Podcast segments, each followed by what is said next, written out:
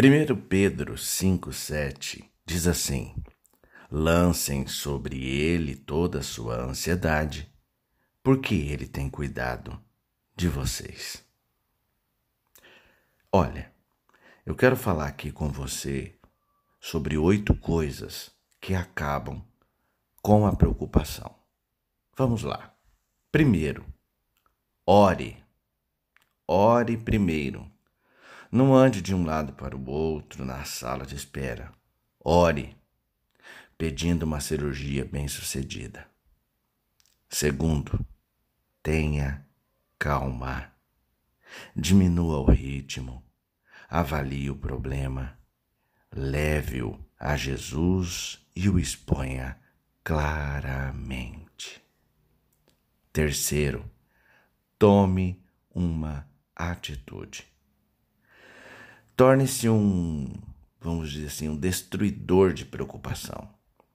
Trate as irritações como mosquitos. Isso. Assim que uma preocupação surgir, lide com ela. Não perca seu tempo. Quarto, elabore uma lista de preocupações. Isso. Mantenha uma lista de todas as coisas que perturbam você. Depois faça uma revisão. Quantas delas se tornaram realidade? Hum? Quinto, avalie as suas categorias de preocupação. Isso.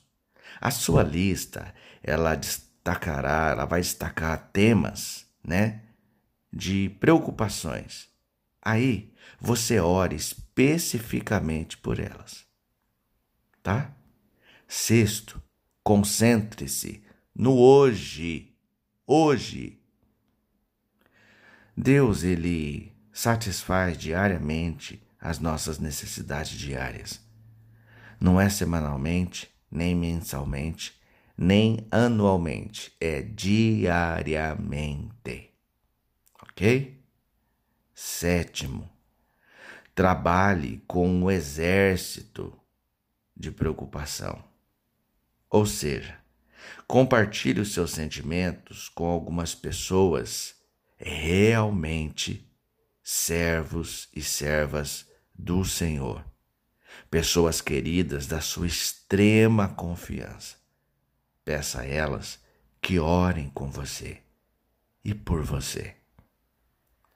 Oitavo, deixe que Deus seja suficiente. Deixe Deus ser suficiente. Busque o reino de Deus primeiro, em primeiro lugar. Olha, oito passos. Vou repetir.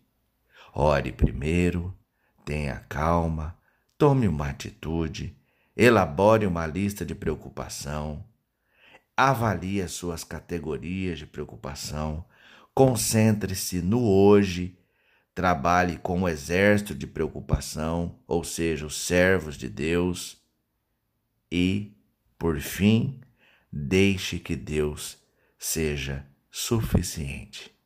Aí sabe o que vai acontecer? Você vai ficar tranquilo. Pense nisso. Oremos. Deus Pai eu não quero carregar o fardo da preocupação. Eu quero vê-lo entregue aos teus pés e deixá-lo ali.